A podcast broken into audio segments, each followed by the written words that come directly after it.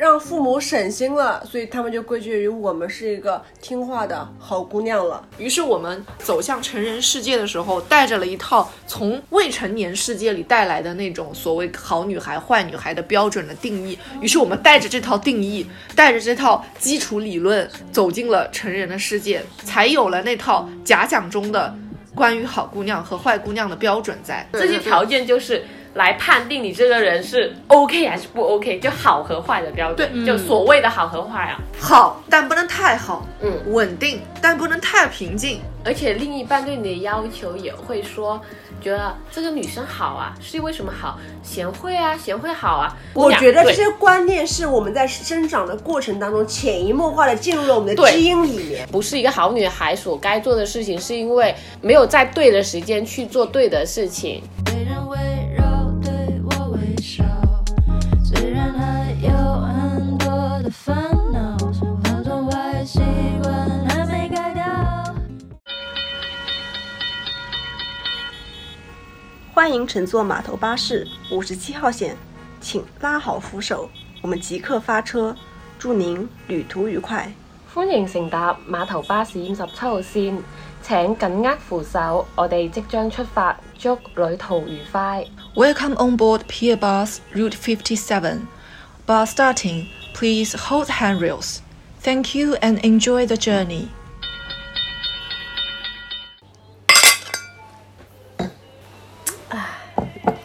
你不要喝水喝出一种那喝陈年老茶的那种感觉，我们三个人今天又相聚在了一起。然后是 蛮久违的一个工作日的晚上在一起聊，其实我觉得今天是有意义的一天，不知道你们有没有发觉？没有发觉。我在想，在听他因说一些為今天是。我们三第一次在海伦的家录音。啊，是我们三个人对一起第一次在海伦家录音。对，谢谢您啊！可以跟大家说一下，我们现在很 chill 的一个状态。我们就是非常久违的三个人，打开了一瓶酒，吃着萨拉米，吃着 cheese，在这里聊天。虽然在这之前，我们也吃了锅贴，吃了烤冷面，嗯，填饱了肚子。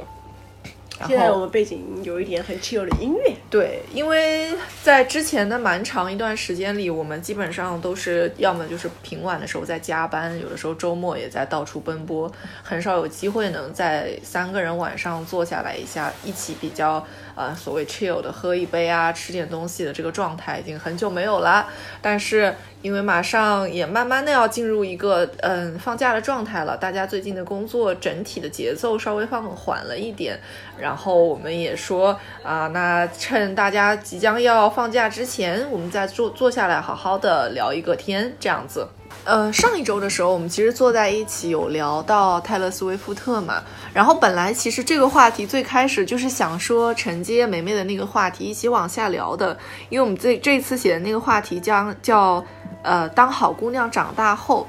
呃，然后也是，其实这个话题的灵感确实也是来自于梅梅，是因为我觉得从梅梅的身上，就是看到了一个小时候的乖乖女长大之后，包括我们那天有聊到说，陆以山有聊到，比如说对她而言比较震撼的一张专辑，是在看到她 Reputation 当中的一个变化，就是一种撕破了好女孩的外貌之后，变成了一个蛇蝎女王的样子，然后但是啊，嗯。那个好女孩儿其实是我们给她定义的好女孩。对对对，我的意思就是说，我们写下这个话题去讨论，也是我我在写的时候，好女孩上面、好姑娘上面是打了一个引号的，就是说，嗯，可能在我们的所谓世俗意义的定义之下，一个好女孩的形象是什么样子的？可能是乖巧的、可爱的、清纯的、安静的活泼的、听话的，呃，善良的、善解人意的。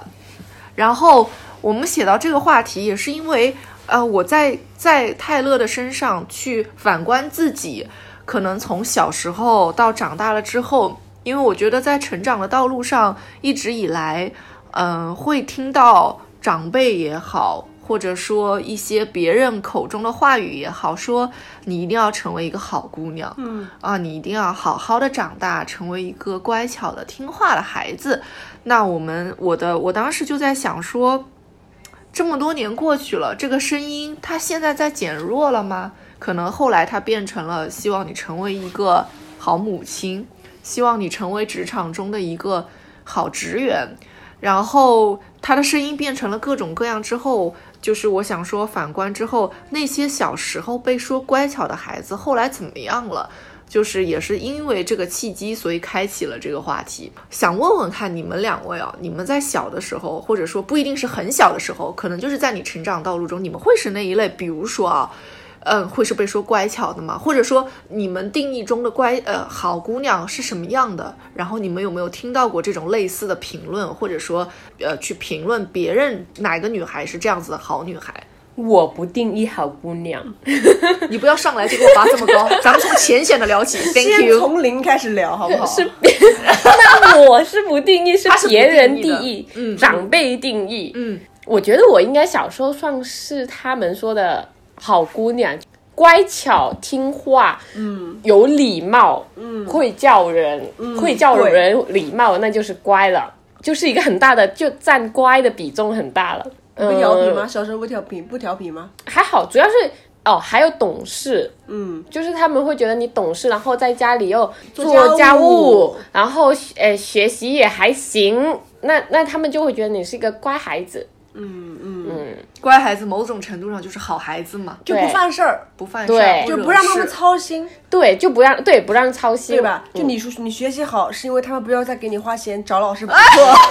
就又哇，好好毒啊！这就好也不损。打不打架，不打架，对，不要去后不经常出解决问题去玩对你也不怎不怎么乱花钱，对吧？你牙齿也好好的，不要去看牙医，就天天哦，骂就是没有乱吃这个糖，对吧？对对，我觉得这些东西哦就是让父母省心了，所以他们就归结于我们是一个听话的好姑娘了。对的。就我这边算是这样子的。你因为我在我的印象中，嗯、陆以山在小的时候一定是会被我爸妈拿出来，就是对着我说：“你看，就是陆以山多乖，嗯，陆以山多听话。我知道，我知道。哎，陆以山是学校里面的成绩非常好的，呃，小学仅限小学。对，但是但是我也要说，是因为小学是在村里上学嘛，整个 咱不用急于竞争求证，不是没有，他是想说，因为对比的笼子没那么大对，我们的起起跑线不在一个一个然后一个水突然间，你觉得他，你说仅限小学，可能到初中，他到另外一边乖了，新天地了，他然后你发现，哎，学不明白，学不明白因。为因为人多人比了，对，因为确实就是陆以山是小时候一定会被家里面人拿出来说，你看他多乖，你看啊每次在一起的时候他帮你剥瓜子，这事儿我能记一辈子。到现在也他也是家长眼中的乖、啊，好孩子啊，对啊，好，我甚至有的时候我跟我爸妈就是。吵架的时候说不过，我都会说你们不要觉得陆以山在你们面前是小白兔的样子，他就是个乖孩子哦。我见过他的样子和你们见过他的样子是不一样的、我懂，哦。不是这些话，就是父母很喜欢把你和同龄的姐姐，就是家家里的姐姐妹妹做比较。对，然后我也试过这，虽然我说我我呃我在他们面前是乖的，但是我也会被比较，就是和表姐表妹这种比较。他每次一比较，我气 也打不出来，我就会说。你看看，你觉得他们好，但是是因为你没有看到他哪一面哪一面，你什么都觉得他好，是因为你没有看到我哪一面哪一面。哎，这个经典话术还要用正比论，对，正反论证，我向你证明我是好女孩。一二三四，她不是的，她也有问题的。我觉得是从幼儿园、小学、初中、高中，在我的印象里，我都会记得班上基本上都有一个标杆，当然都有一个非常工整的一个好女孩的标杆。就像当时我们说《淘气包马小跳》里面那个女孩夏林果，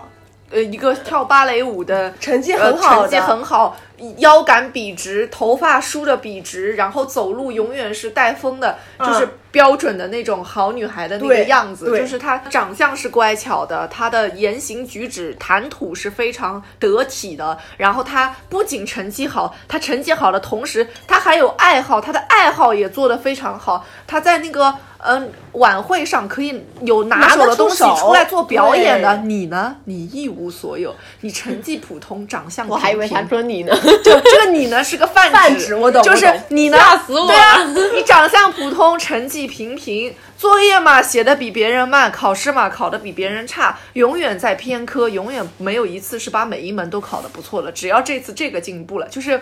之前有人说过嘛，说你那个漏斗里的水就那么多，分给这位这么多了，那边就必须得少下来。咱们就这么多水，必须得均衡的分一分的那种。我无法做到像别人一样均匀的把每一个柱体里面都溢满水，我只能保证一个里面水比较多。而且人家水是源源不断的流下来的，我们就我们就是到那儿就这么多了，你别逼我再往上涨水了，我就这么多能力就能做这么多事儿要不然我。就要犯事儿了。是在我的人生里听到的最多的一句话：“斯嘉丽，你是个蛮好的姑娘，你很有潜力，但我觉得你的潜力没有发挥出来。”嗯，然后就会那个话的意思就是。蛮好是个铺垫，是让你不要对自己的人生灰心。然后他的他给你的打的鸡血就是，我甚至至今在我的职场里都会听见，当他们想让我做更多事情的时候，他们就会说，你是一个很有潜力的人，我觉得你能创造更多的东西出来。都一样。就是我会想到说，那个时候家长也好，老师也好，是怎么在给你去提出一些你希望你成为一个所谓更优秀的女孩子的时候的那种教诲。因为我我不知道在你们的那个学生时代的环境里面，我仍然会觉得。一个男孩子成为一个差生的处境，比一个女孩子成为一个差生的处境要好很多。当然，一个女孩子，当她真的是一个成绩比较差的，啊，或者是看上去会染头发也好，或者是看上去稍微有那么一点不务正业之后，他得到的批评和审视是远超于一个男孩子只是成绩不好，下课去打篮球这种比这样子的孩子承受的是要多得多的。你们会有这样的感觉？有啊，因为我觉得在某种程度上，就是可能在父母那边，他会觉得男孩子从小调皮天经地义，而你女孩子生下来就应该生性平静，然后温文尔雅的这种感觉。所以当男孩子调皮了之后，他已经默认了这个人设他是调皮的，所以他上课不听讲，他成绩不好，OK 能理解，因为他他就这样子。但是你女孩子生性的人设就是你应该是乖巧的，但是你。你努力了之后发现，或者你不努力了之后，你成绩是糟糕的，不不尽人意的，所以你就是不对的。就是我觉得它本身那个起点就不一样的，嗯，所以出现的结果嘛，肯定就是千差万别的。我刚才有说到这个，是因为我我想到，在我因为我印象中比较深的关于这种这种审视的来源，是在我上高中的时候去，嗯，文理科分班的同时，老师会问有没有人要去上艺术班，嗯，就是那个时候，其实基本上去上艺术班的大多数都是女孩子。可能去上体育班的大多数是男孩子，我只说比重上，当然肯定不是绝对值，是比重上来说，去选择做体育生的比较多的是男孩子。那当然，这只可能只是也是只是我们江苏那一块儿，哦，对对对，就是比重上嗯，反正至少在我那个那一那一届来看，它的比重上是去学艺术的是女孩子偏多，去学体育的是男孩子偏多，剩下来就是正常文理分科班这样子出来的嘛。那那个时候我的班主任，这是我长大之后比较介怀的一件事情，他在非常长的一段时间里一直给女孩子洗脑，你是不可以去选艺术班的。在他的视角上，他会默认说，一个女生去选艺术班，就是因为她成绩不好，她没有可选的了，她没有退路了，她才会去选艺术班。而他认为去选艺术班的人是没有前途的，他认为选艺术班的人是不好的。他一直在非常长的一段时间里去给我们灌输这个思想，并且他会去给我们的父母辈去洗这个脑。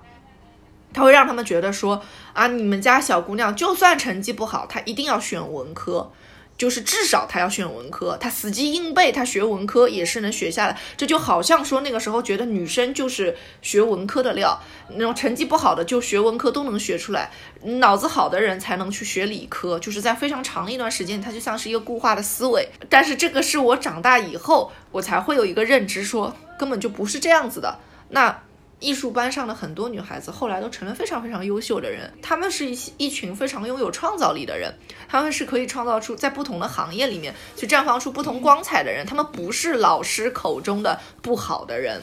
但是这个标准在上学的时候我感知不到，我只觉得如果我去选了艺术班，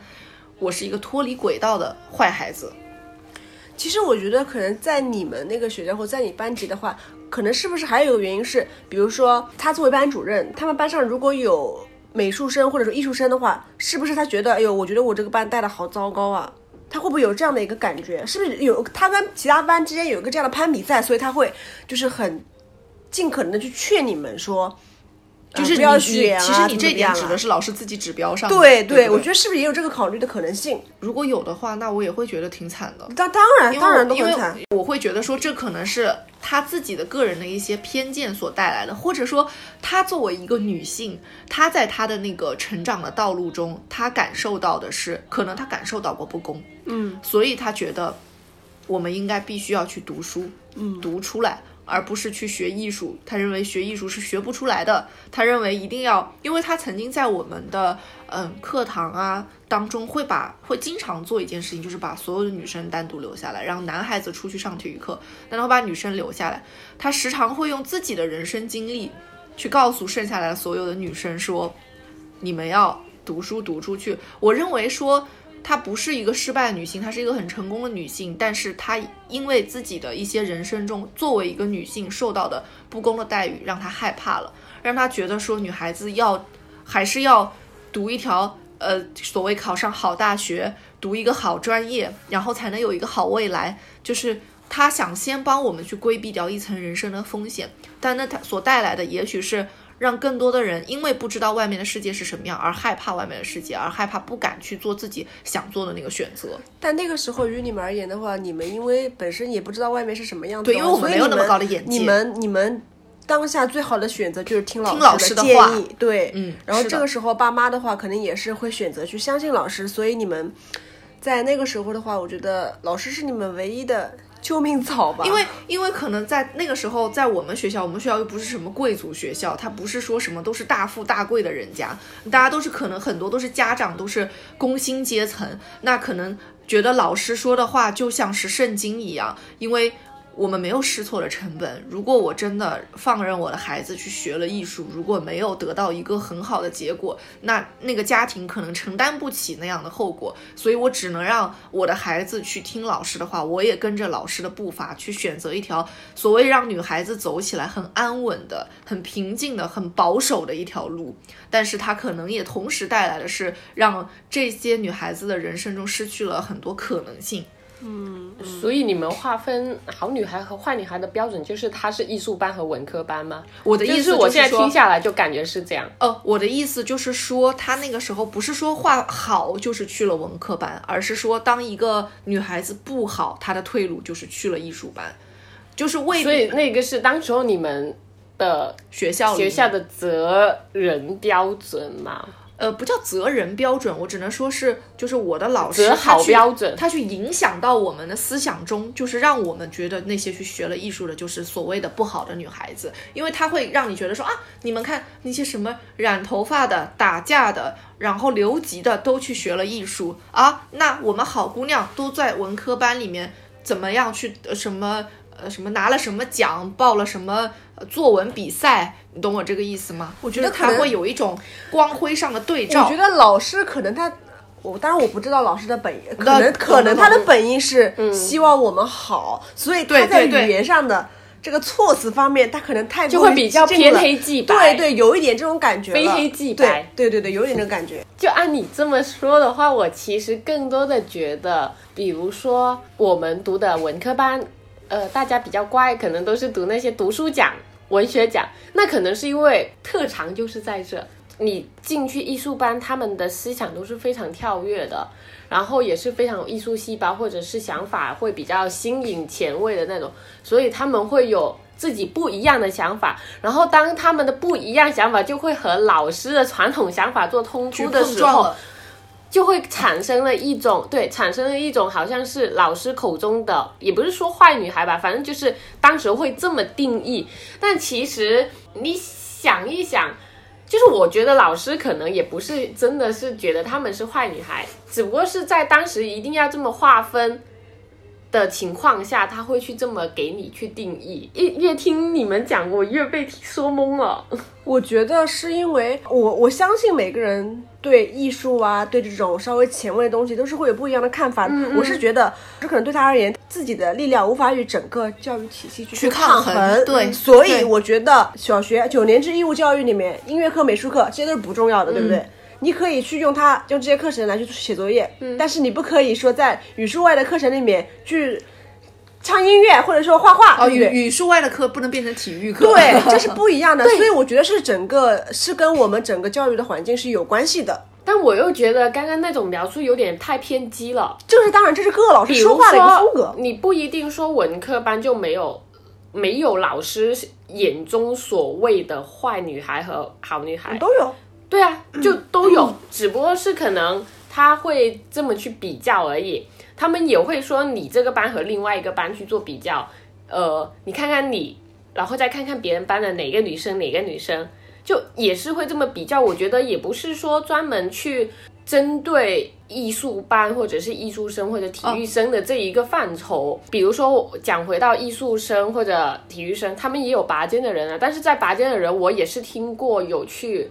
呃表扬他们的，说他们是又又乖，然后但是又有自己的想法，这种就是也有这种情况。然后但是当嗯我们刚刚一直提到的，我们读的一些文科班、理科班的这种，也有那些。打架染发的人，然后是老师也是会说他们不应该这么这么做，所以我就觉得刚刚的划分是不是有点过于的极端？对，所以我表达的点是，是我说我当时的那个班主任，嗯，是带给我们的这样的想法。我不是说所有的老师都是这样，因因为我的点在于说，那他有没有就是对于你们班有 好坏之分呢？对于他来讲，肯定有啊，有啊，对啊，好学生坏学生嘛。对啊，我的意思就是他那个时候给我们的划分就是这样子的，因为我是带着个人对这个老师当时的一些做法的偏见在的，嗯，这是我的偏见。我的偏见在于说是这个人的行为，而不是说本身对于艺术班和文科班划分的这个行为，嗯，是因为。这位老师曾经在我的学生时代影响非常重的原因，是因为我在文理分科的时候做了非常非常大的纠结。我甚至于一开始我是想选理科班的，但是因为他后来说你的数物理化成绩没有以前那么好了，我不建议你再继续去选物理化了。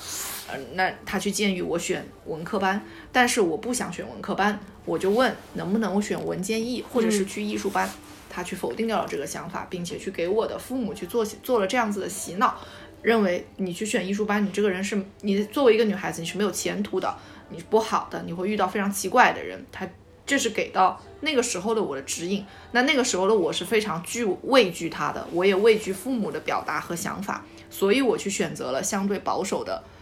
那个时候看上去相对保守的文科班嘛，我只是说他在我人生中的影响，我去回看的时候，我会认为也许他磨灭掉了一些可能性，嗯，他会让我觉得是因为他觉得那样子的人是不好的，于是我也害怕成为那种不好的人，我也害怕成为别人口中的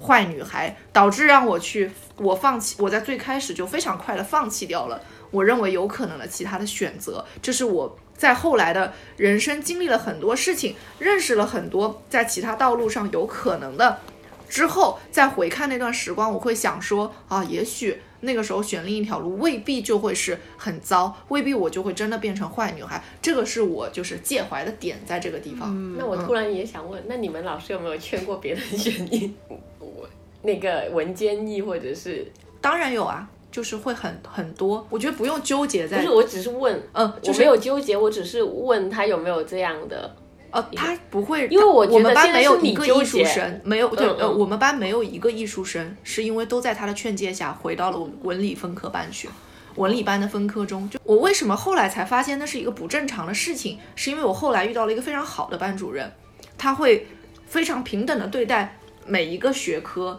因为我们班也会有艺术生过来上课嘛，他会平等的对待艺术生过来上课，体育生过来上课，不论他是男孩女孩，成绩好成绩不好，他会对每一个人有他的自己的不同的对待的方式去教育，就是所谓真正意义上的因材施教吧。我觉得是我后来认识到了，不论你是一个处在什么样档次、什么样位置，是学的什么的，你都是可以值得成为一个被称赞的人的。那但那是后来的那个老师给到我的影响。就是他会让我觉得说我们是平等的，我们不论学什么，你没有谁是更好的，没有谁是更更糟的，你们都是有相同可能性去对待未来的。对，斯嘉丽就是把这个事情作为一个例子拿到我们今天讨论的话题里面，对吧？来说了一说而已，并不是说、对我讲这个原因，其实也是因为我觉得在那个时候，在受别人影响的情况下，好女孩有了一些所谓定义上的标准，然后。所以我就有想说引到说，大家眼中真的好女孩是什么样的，她的标准可能是什么样的这种。我觉得好女孩儿，因为如果说被别人定义的话，好女孩儿她优点可太少了，就那么些。但是她但是坏女孩儿的标签可太多了，嗯，就好女孩儿就那么几个。就像我们刚刚一直在讲，学习好、乖乖听话、有教养、怎么有礼貌等等等。但坏女孩儿的话，只要除此之外，那是一个集合体，被包含和被包含的关系。如果我这里面除去这几个标签，其他都是坏女孩儿，我觉得是这样子的。就是我我经历了这么多生活里来看的话，我觉得是这样子的。那你觉得自己是好女孩吗？我当然不是好女孩了。要是是好女孩的话，可是我可是啊，谁来定义这个好女孩呢？没有人在定义啊只不过是我是觉得这个好女孩不是到这个点上说的好女孩，我理解的，我理解你们想要讨论的好女孩是大人口中的好乖孩子、好女好孩子，没有到说刚刚说标贴标签的这种，我不是这么理解。我理解的就是非常肤浅的大人的嗯嗯，口中的乖孩子，乖孩子，呃，不听话的孩子，就听话的孩子和不听话的孩子，嗯，就是听话其实是会很重要的一对个，。所以刚刚一开始问我的时候，觉得我是不是好女孩？我说我觉得我可能是别人呃长辈眼中的好女孩，是因为我觉得我在他们眼前我是听话的。我是懂事的，所以我觉得我可能在他们眼前是他们所定义的，在他们的面前我是他们所定义的好女孩。嗯，如果我觉得真的是要这么分的话，我觉得就是没有好女孩坏女孩之分。因为海伦有提到说，她觉得自己是呃父母眼中的就是听话的乖孩子。嗯，我我也一直以来认为这是非常非常重要的一个点，因为在成长的道路中，我的父母基本上不会说我是个好孩子的，基本上都会说我是一个非常叛逆的人。等一下，那 那那，比如说你的呃伯父、伯母、阿姨、叔叔会夸你吗？其实不会，还是因为因为我跟你说因为我一旦有了陆羽山这个对比在旁边，我是一个极为叛逆的孩子。即使我觉得，当我放回到我的学校校园当中，我认为我太乖了，我认为我胆小怕事。不敢惹是生非，我认为我只要在别人面前，我很讨好别人，因为我以前是一个讨好型人格非常非常重的人，就是我会因为我的朋友生气了，下课不牵我的手，不跟我一起放学，我会为此而感到害怕的。我就是一个怕到这种程度的人。我是一个别人说你不把这个信给我读，我就去告老师了，我就一定会把这个信打开来给他看，即使我认为这个信他不该看的那种。就是我就是想到这种事情，我都会觉得我很我很害怕的一个人。我我从来都觉得我是一个乖孩子，但是当我回到了家中的时候，我的父母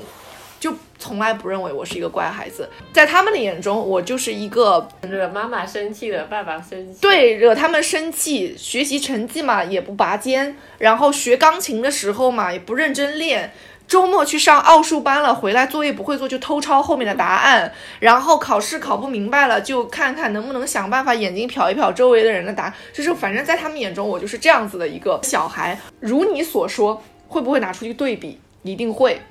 拿什么人对比？路易拿那种 不一定都不一定是陆羽山啊，哦，排不上号的。隔壁家的邻居的女儿，妈妈单位的谁谁谁家的女儿，嗯，才上小学几年级，就在家里面问妈妈光的折射是什么原理？你觉得我怎么跟这种人比？我长大后，我妈在跟我说到类似的事情，我就会问她，因为我在小的时候，我小的时候是没有那么多理论的，我只会在那生闷气。长大之后，我就会问她，我说妈，人家爸妈什么学历？你俩什么学历？你跟我在这说什么？然后他们尬住了。哎我会用我长大后，我突然明白了一套道理：你不能只对我有要求，咱们要反观整个家庭所存在的这种关系是什么就样的。把他对你的 PUA，你回到他，对你 PUA 一下。小的时候，他们会还会说什么？你看妈妈那个同学家的女儿啊，她天天。住校，他爸都不管他，他成绩都是班上第一。我说，你看人家爸爸是学什么出来的？你看我我们我们家是什么你？长大之后就说，你看看我同学的妈妈，他们天天去玩都不用我管。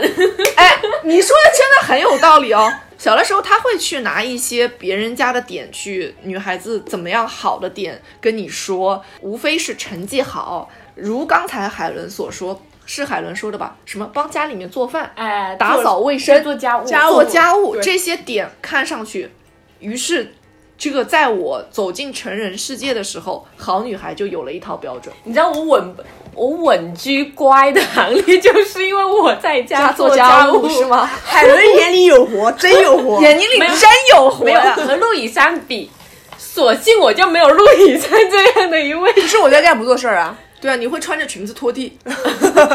是这样的，我听完你们这个说完之后，我是发现啊，我感觉那个时候，我们小的时候，现在还是在小时候，对不对？嗯。我觉得我们小的时候 是属于父母希望我们快点长大，你们有没有觉得？哎，对，会做家务这就是我刚才所说，我到了十八岁成人礼的那一天，我突然对好女孩她成了有一个集合体的这种定义在。你说十八岁，那我觉得刚刚说的其实还要再前一点，可能十二岁。好，那就十二岁，嗯，那十二岁到十十二岁你就做家务做饭了。十二岁前，对啊，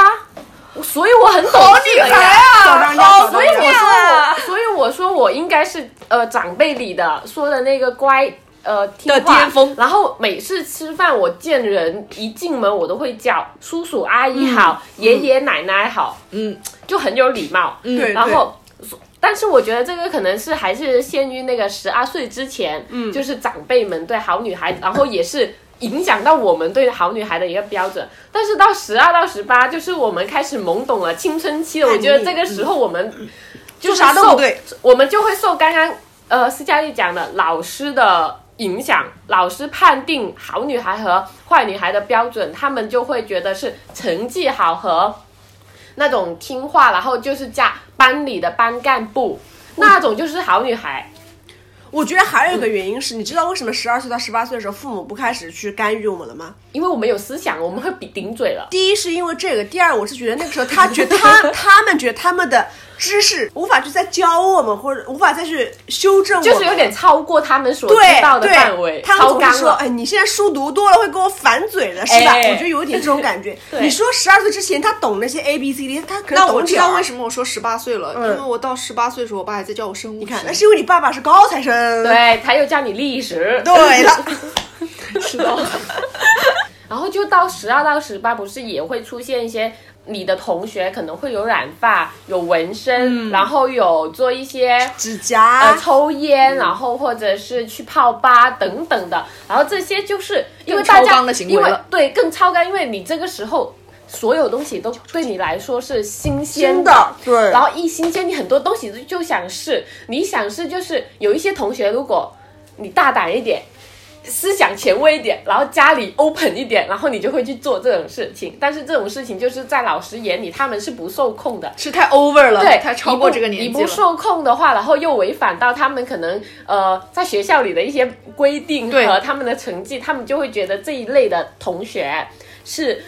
不乖、不好、坏的。然后就在这个时候，我们就会觉得，我们也会受老师的影响啊。啊，她抽烟，她打架，她是坏女孩，就是会会对对对形成了这个一个标准。她染就是头发，对，对，就所以其实就是两个阶段。嗯，其实我觉得我们之所以有这些，比如说该不该，是因为是有很多很多的规则和条条框框在限制我们啊。就比如说我们说，我们想不想去染发，我们想不想去做指甲，什么化妆，对吧？因为那时候上上学化妆也是要被说的、被点名的，对不对？对对对。其实应不应该因为你？太前卫了。对，我觉得应该吗？其实我觉得都可以啊。等一下，学校的不是我我觉得都可以啊，只不过说有教育系统那一套规定。于是这个话题，这就是为什么我刚才说了十八岁，嗯是因为十八岁我们成人成人了 这一天起，我记得很清楚，在高三毕业的暑假，我在跟我妈争论争论关于。我毕了业之后想去烫头这件事情，我妈说了，十八岁之后你穿胸罩上街我都不管 我记得，我记得，我记得，我记得。你懂那种，就是你人生好像过了十八岁，以前那些清规戒律，它在那一天它就被断了，它就不存在了，它框住你、定义你的那些东西，好像就变得不重要了。但事实证明穿了吗？没有啊，没有啊，夸张的做法只是让他不要去烫头，只是让我在十八岁之前做一个乖姑娘，乖姑娘。一定要听话的那种。为什么我刚才说到了十八岁？就是你看哦，我们对于所谓不乖的这种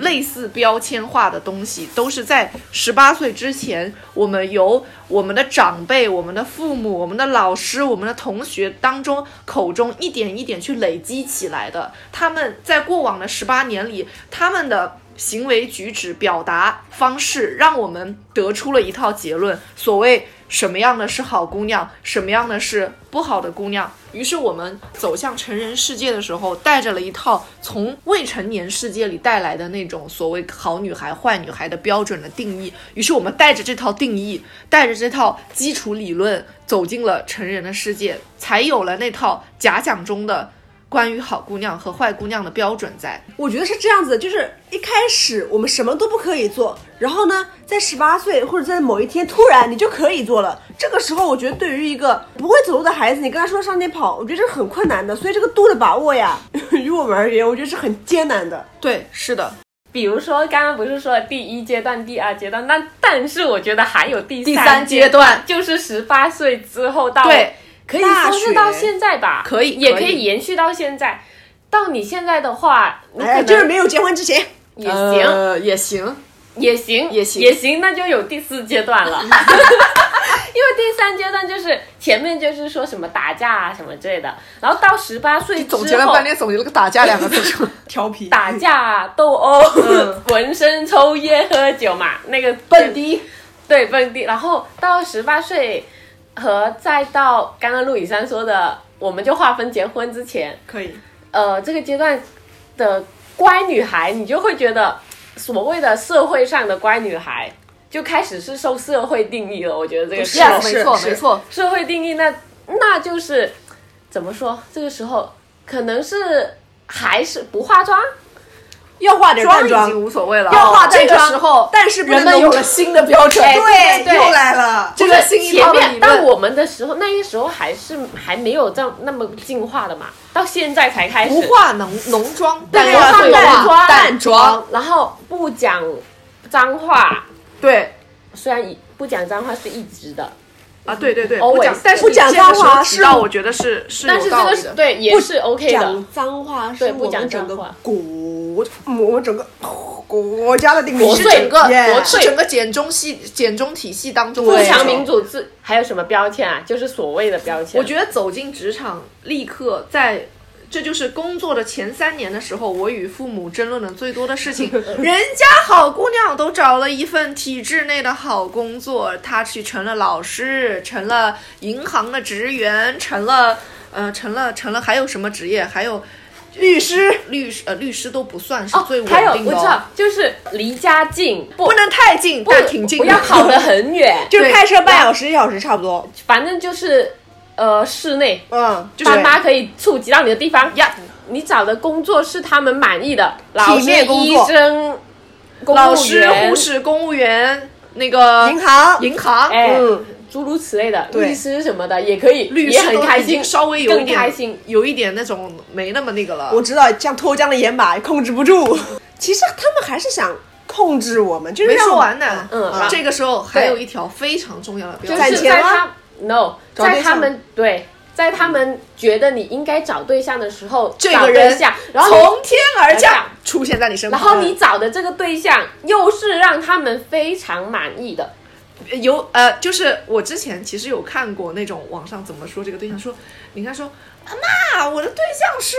嗯做什么音乐的，做摇滚的，然后做制片的，拿多少多少多少钱，说多高多高的钱，然后什么的，做风险投资的没有用，一听做公务员的，嗯好。然后 OK，每个月公司会发一些补贴的，然后是不是又把几个房产证一甩，这些东西就都 OK 了这个？有点哦，你这个不一阶段定哦，你就是下一个下阶段咯一个阶段了，就是。稳定的从天而降的对象，哎，我觉得这个词很好，就是用稳定。这嗯个、这个阶段可能就是对他们讲稳定，而且我觉得第三阶段和第一个阶段其实很像的，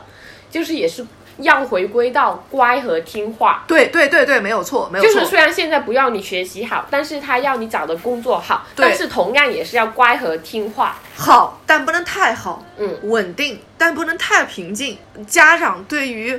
一套他们想象中，嗯，他把你送你读书，送你这送你那，你走到了今天这一步，你安稳的在我离我不远的地方有一个看上去稳定的小日子，我的人生就圆满了。嗯，我看着你的这个人生就圆满了。然后我出去的谈资也够了，一下子好像一切都 everything 是一个圆形，这个圆画完了，可能第四阶段就进入到了这个两个人走进了婚姻的殿堂。我觉得第三阶段还有一个重要的呃，什么？您说？就是他们也蛮在乎说你们在外，你们出去打工了，有没有攒到钱？啊、啊，我其实觉得就到第四阶段了，你首先要有一个稳定的工作，然后才跟你谈钱，钱是伴随着婚姻到来的。哎，呦，也对，婚姻的殿堂了，这个时候钱就重要了。所以第三个阶段，我觉得还是也是和第一段很像，就是听话。对。然后到第刚刚提到第四阶段，我想到一个非常能概括的词，您说，钱不钱的，我觉得都不重要，儿女双哦也也重要，还有就是同和这个钱不钱的同等重要，就是贤惠。对这个词贤惠就是就出现了这个这个是从谁定义的呢？你的丈夫另一半的家里的丈家里人另一半婆婆的婆这样吧，另一半的家里人。如果我说第三阶段是由社会去影响你的判断标准，那第四阶段就是由家里人，就是另一半的家里人。对对，嗯。首先你看啊，首先进入到第四阶段的入门门槛是有另一半，嗯。不然我们死都到不了这个世界里，对，我们死都没有办法升级打怪到这个世界里。嗯，咱俩还在上一阶段呢，第三，咱俩第三阶段，因为每个阶段都有每个阶段的烦恼这。个是路易山化的阶段，所以我们还在第三阶段。本来是可以并起来的，是吧？哎，本来想并一并的，现在并来对起来了。，本来觉得因为你十八岁之后也差不多了，就是成人的世界了，已经都都这个都问题都是是社会这些了对、你只是说社会它的发展程度而去判断你现在看人的标准，但是你既然你这么定了，那我只好把贤惠和另一半的事项归到第四阶段。但是我觉得这个阶段真的很其实三到很四让人三到四有点像的，三到四，它相似，它模糊，它有很多各种各样的问题，就包括说，呃，当我们拿不拿这个。呃什么走进婚姻去做一个标准的时候，我会联想到真实的回到社会中的问题，就是于是你在面试公司的时候，就经常会有人在问、你有稳定的对象吗？你说你有，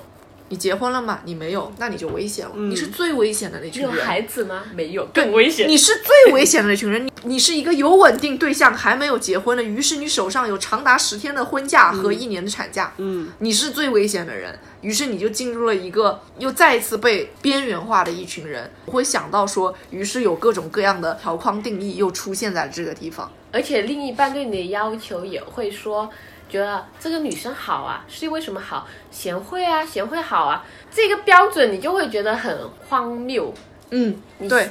贤惠的话，你不找个阿姨？找保姆。对啊，对啊，因为她也是需要你给她做家务。嗯贤惠的，其实，在他们的眼里就是做家务，然后呃，能顾家，照顾家庭，最好你不要工，也可以工作，但是最好你的工作是不会影响家庭的，可以为家庭补点家用，然后又可以为家庭做所有的事情。丈夫回到家是安安稳稳，那就是最好了。那八二年的金智英，哎，那就是那个阶段的，可能是那个阶段的那个标准。对，因为你第到第四个阶段的话，其实你就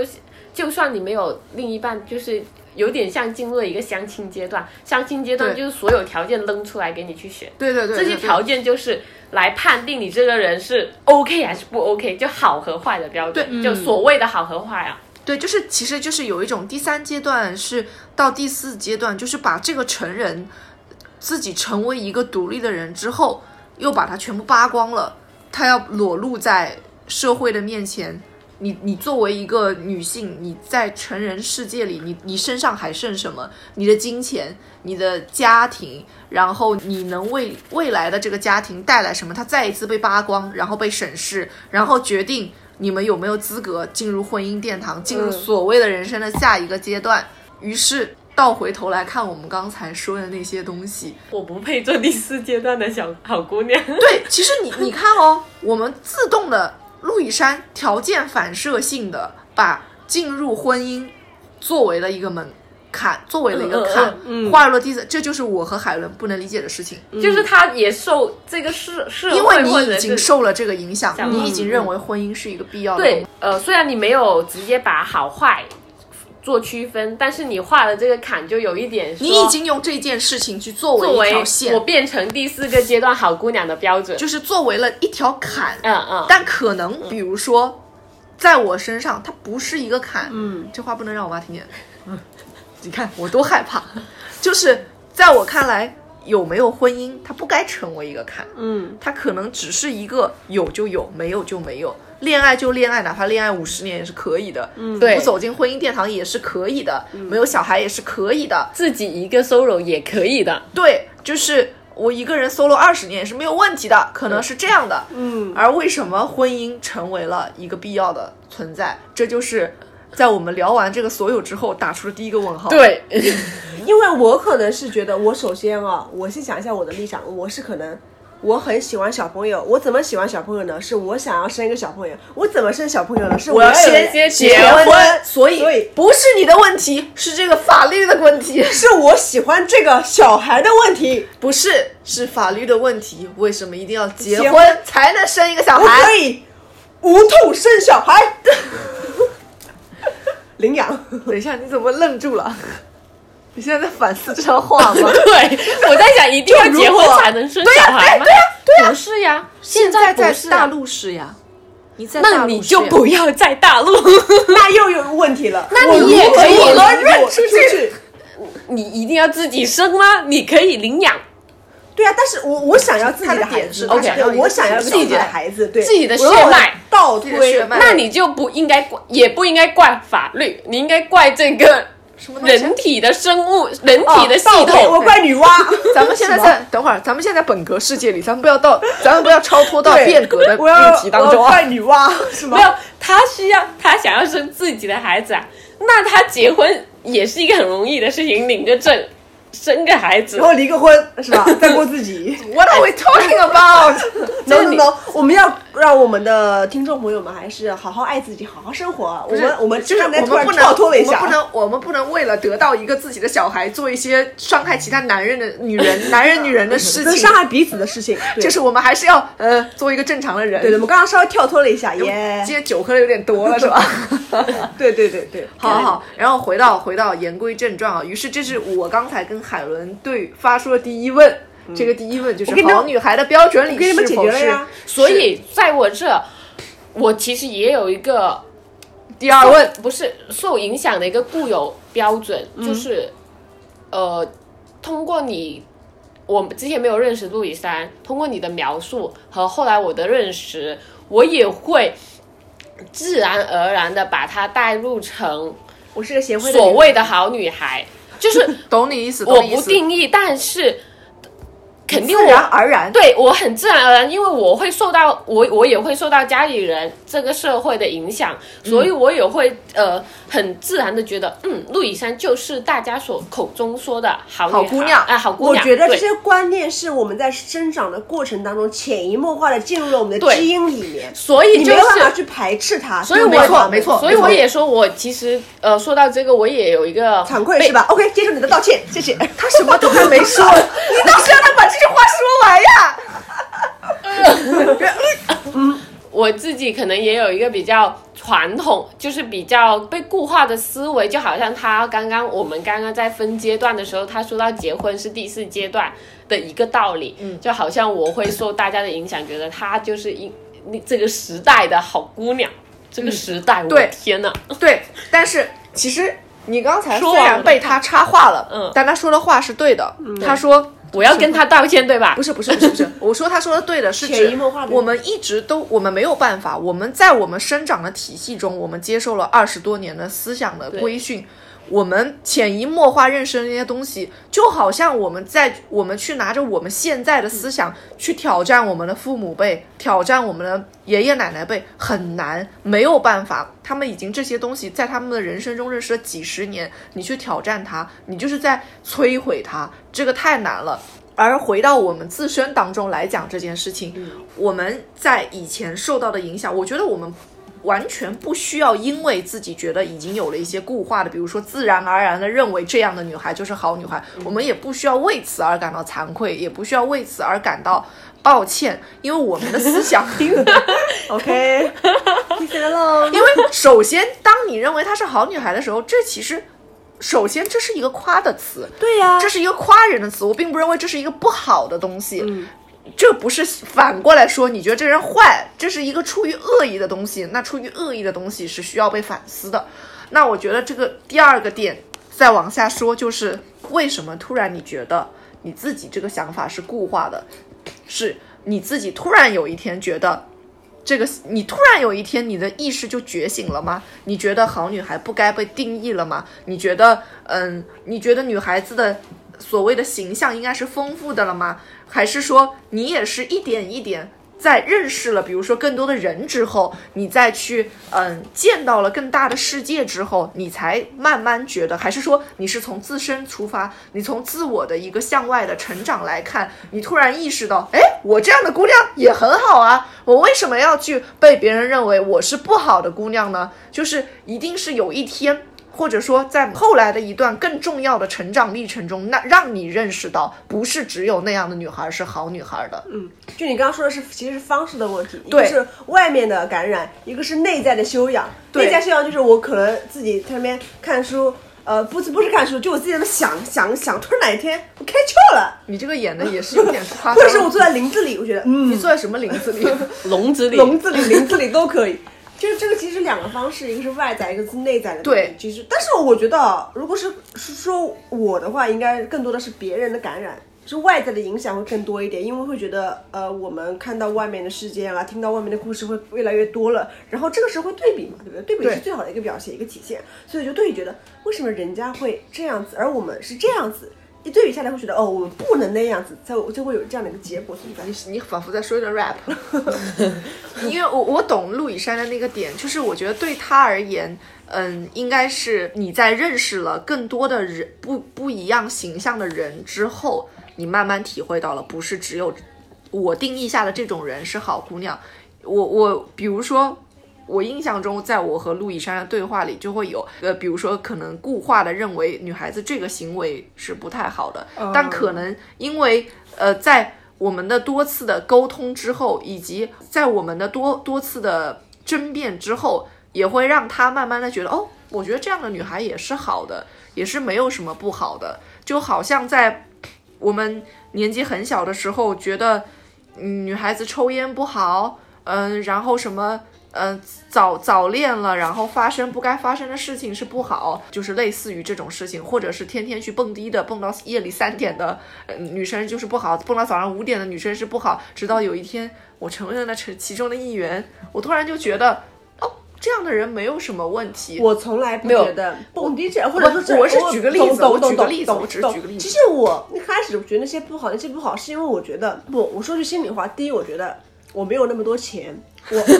说实在话啊。我没有那么多钱，所以我没有那么多 money 去承载那么多活动的消费，这是我打自心里的跟你们这么讲啊。哦，我说之前之前之前之前，第二的话，我是觉得他们不困吗？你们对你们都知道的，睡眠入耳也很重要，因为我掉头发非常重要因为我头发不是受损很严重嘛，我想打自己不要现在不要讲头发，哦好，所以我染想发嘛，他是想说染发。对，然后我就觉得这些东西我需要稍微规律的一些去生活，所以我会去规避掉，或者说是推卸掉一些这样的一些活动。嗯，哎，在你刚刚这么讲，我觉得我们刚刚又是下定论下的有点早。哎，又发现一个点没有追抓住了是吧？也不是，主要是第二个，比如说我们刚刚第二个阶段，我们就不是说什么打架、逃课、喝酒这种嘛。我觉得可能在于客观来讲，可能让大家觉得这些不是不是一个好女孩所该做的事情，是因为没有在对的时间去做对的事情，所以可能会产生这些呃对好和坏的一个定义。就是我我突然想到这个点，时间的问题。哦没有在对的时刻，该做的时间该做的时间，做的事对对对，该做的时间做该做的事。哦，我觉得 OK 的。就是我觉得这个这些事情在任何时间产生都是合理的，因为我觉得存在即合理。但只不过说，可能于我而言，我不会去做。对，因为呃，一个是主观的，一个是客观的，就是可能这两个还是不太一样。就是你会在比如说你是什么时候，或者说你是经历什么什么过程当中，你比如说，因为我觉得你是从最开始就很坚定说，我觉得好女孩不应该是有定义的。那么你你是什么时候有这样的一个意识觉醒的？还是说你从生下来你就有这样的意识觉醒？还是说你跟我一样，生下来还是你跟我不好可怕！还是挖坑给我哎，女娲开始造人了哦？才开始挖坑哎，我不知道哎，主要是我觉得我上学的那一个阶段，大家的思想都是比较往前的，就是在我接触的人里面，然后所接受的一些想法和大家的行为都是比较超前的，所以我就觉得这些东西于我而言好像稍微平常，也没有说那么的严重和不该。嗯，就是我我可以接受，所以我也没有，而且我也知道我身边谁呃会去做这种事情，但是他对我来讲，他不是那个他们口中说的这样坏女孩，对，所以我就觉得我不应该去这么定义。就好像你你会跟你爸妈争吵，路易莎的哪一面哪一面你没有看到，那就是我不应该怎么，就是爸妈不应该定义她是一个完全好的女孩，然后在呃我们里，我们也不可以定义她在那一方面是一个坏女孩，哦就是这个意思。哎，对，哎，的确，你说到这个的时候，不好意思，我又回想到了父母的这个关于好与不好的表达，我就就我就想到。我我我妈妈，我父母眼中认为我现在周围那种最符合乖女孩定义的一个女孩子，就是她现在也是我的邻居，然后也和我是一个老家过来。你们知道的，就是她现在在做、呃中学的老师老师，对老中学上海中学的老师，就是在他们眼中，已经这个就是一个完美的这种成长路线了。从小认真念书，成绩一路优异，去出国留学，回来进了编制，当了老师，生活非常稳定，朝九晚五，住的房子就在学校马路对面。嗯，这简直就是还有对存款也存的非常多，完美吧？就是特别完美的一个形象。但这个女孩儿她和我有个共同的爱好，就是追星。她追星追得非常的狠，我这种父母眼中不务正业的孩子才会去追星的那种程度。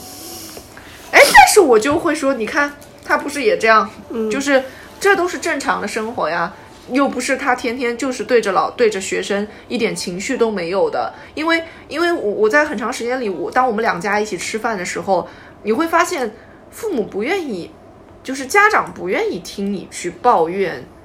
你遇到的奇怪的学生，你遇到的奇怪的家长也好，他们会觉得生活是没有这种抱怨的，没有这种抱怨之后，你才是一个完美的女孩。你是一个能把生活中的负面情绪去消解掉的完美的女孩子，你们可以理解我这个点吗？你的意思是说，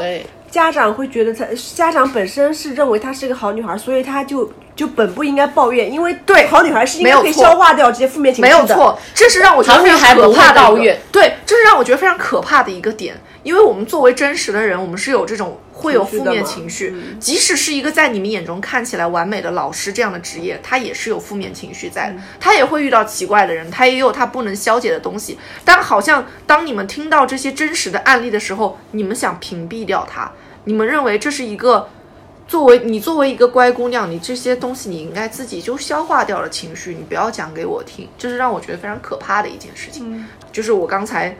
基于前面讲了，不好意思啊，就是我联想到了这个地方，我就会觉得说很多东西就是可能。嗯，为什么会有那么多假想的这种好的标签在？是因为去把那些不好的、负面的东西去盖住了，让它藏在水下。只要我不打开它，我不走进它，它就不存在。好的反义词就是不不好那所有不好，比如说不好有什么了？说脏话、抱怨、发脾气、哭，嗯，哦，对也，算是不好。脆弱，对脆对脆弱玻璃心什么之类的等等诸如此类的东西，只要你没有这些东西，他们觉得你就是一个好的。对你看不见，我看不见你有这些，你就是对好的那种形象在那个地方。然后我看到你有一个题目，就是问长大后你成为好姑娘了吗？然后我就想到你第一个问题也是问小时候你是好姑娘吗？那就有一个鲜明的对比。然后我我我我看到这个问题的时候，我在想，嗯，我我觉得我自己不是哦，嗯，然后你刚刚也提到了说，斯嘉丽刚刚有提到说，嗯，好姑娘是一个好词，确实它是一个好词，但是现在在我来讲，我觉得，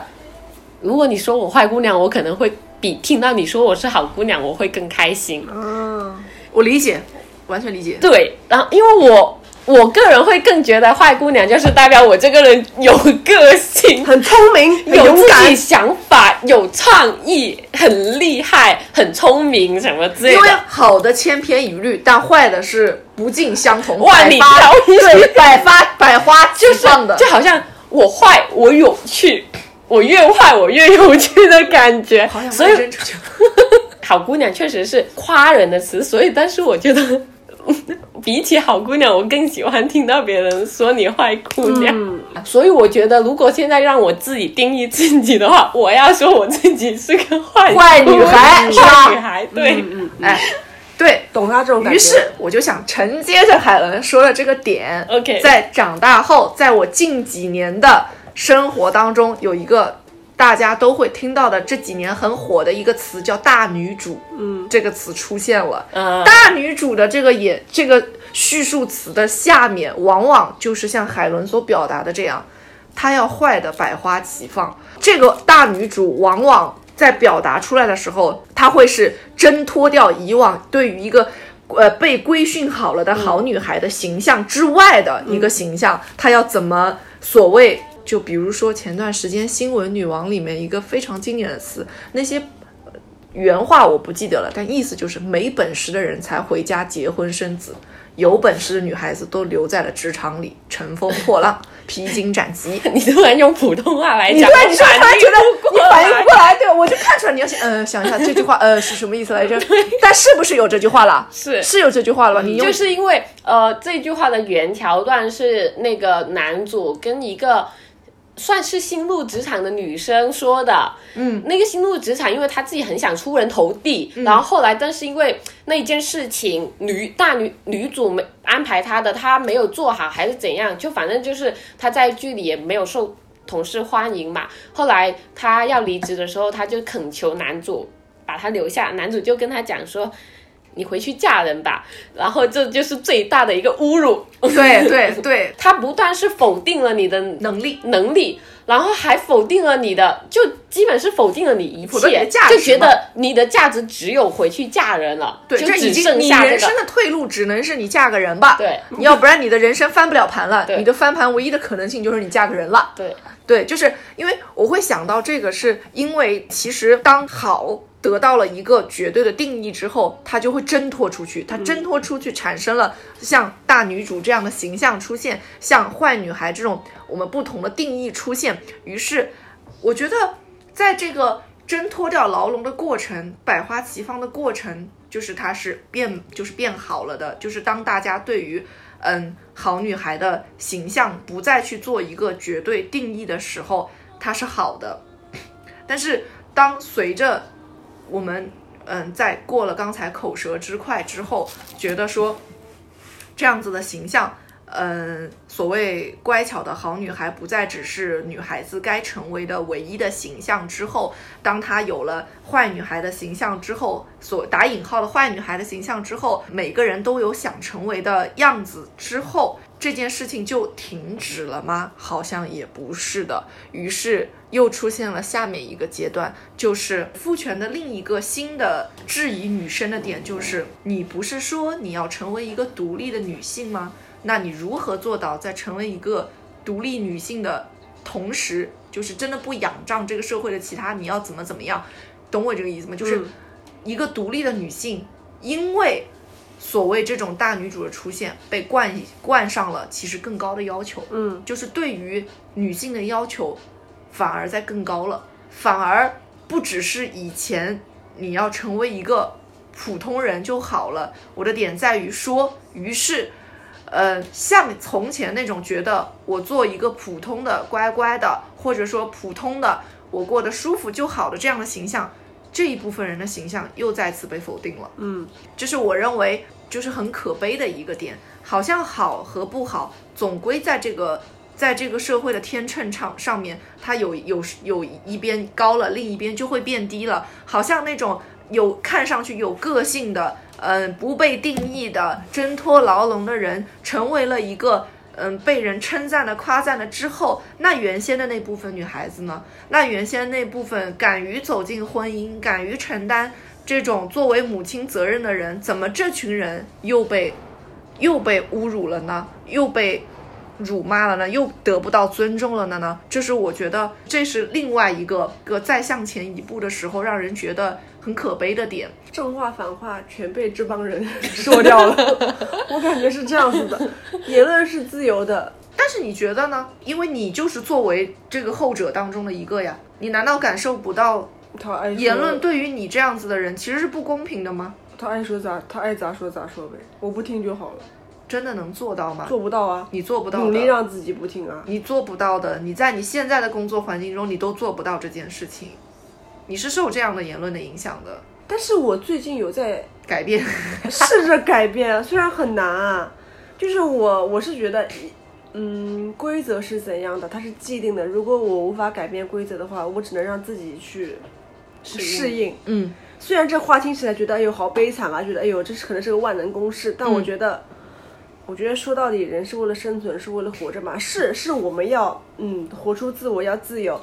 但我觉得在某个程度里，在某个时间段，如果说为了为了生存这个主要的目的的话，于我而言还是要去顺应这个规则的。没有哭泣，我很坚强的。现在 没有没有，只是真的是这样子。我现在不怎么哭了。那你你你们会觉得喜欢自己是一件容易或者难的事情吗？嗯，我突发性的有一段时间我好爱自己哦，突然有一段时间我也好嫌弃自己哦。因为我我在这个过程当中，我觉得，嗯，不论自己，就是像海伦刚才非常自信的说出，她非常希望有人说她是个嗯坏女孩的时候，我觉得那一刻她是非常自信的，就她是非常喜欢现在的自己的，就是对，就是你会觉得现在的自己所呈现出来的样子，即使是不被人爱的，但我是爱的，我甚至觉得我这个形象。你不爱我，反而更爱我自己的那种感觉。我表现的这么爱自己吗？我都不。刚才啊，我只是 说刚才那一瞬间啊，我只是说刚才那一瞬间。那有可能，嗯，因为我我会觉得真的去认真的看周围生活中的每个人人，我会觉得真的喜欢自己是一件蛮难的事情。可是你问到这个问题的时候，我尬住了哎，我看出来了。就是好像陆以山刚刚也说，他觉得我好像很爱我自己，但我没有觉得我自己很爱我自己。不，没关系，你不用看我的想法。不是，对啊，对啊，所以我是我我有，所以我在思考嘛，是不我就在是是不思考是又是我的刻板？板印象了？又是我的问题了，是吧？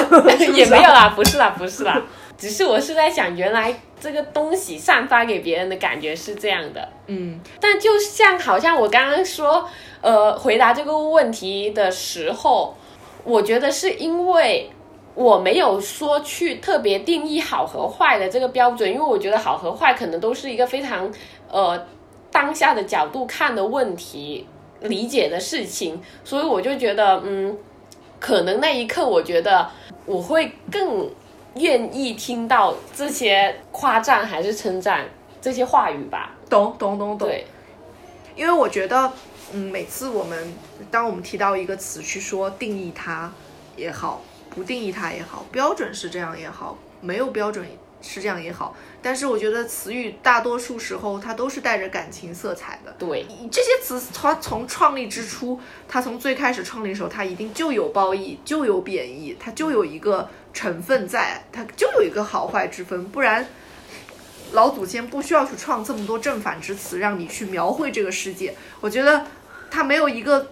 存在的词是中立的错的，对，嗯是是不该的。就是我觉得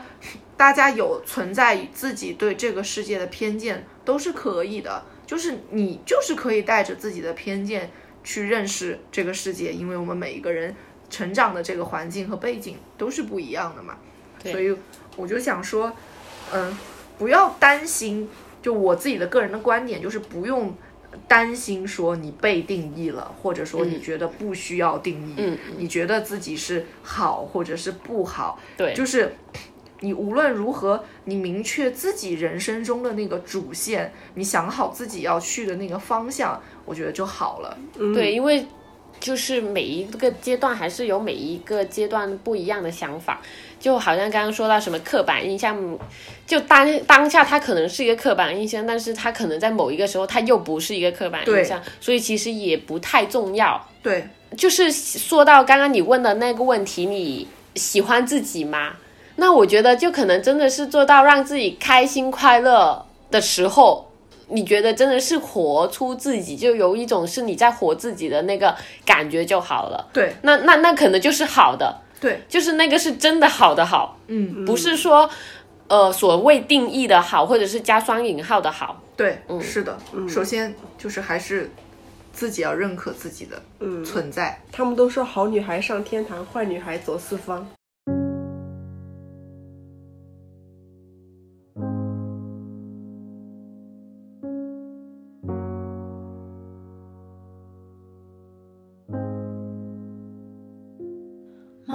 长大了，不再需要所有的人都想去讨好。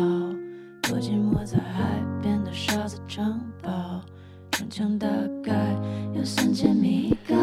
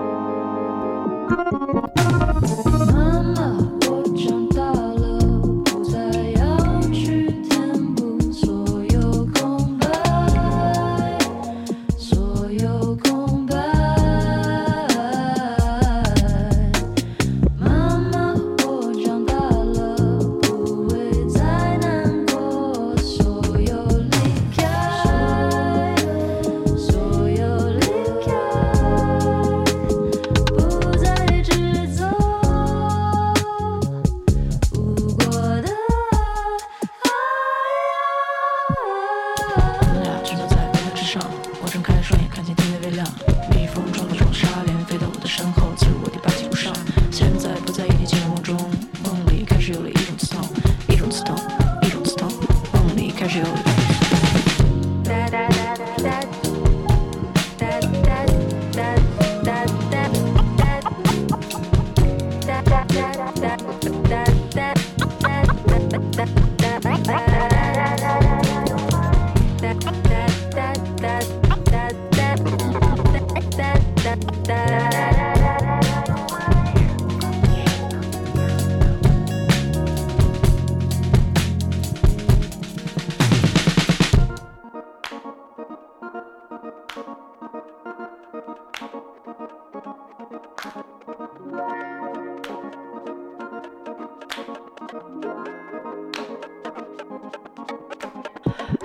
想到了宇宙的边际，兜了几圈，发现他在这里。逃过雷电，逃过狂风，逃过暴雨，还在原地，好像一直经历着同样的事情。换个角色，换个时间，换个背景，总是反复玩着同样的游戏。玩的好坏也不完全在于你。妈妈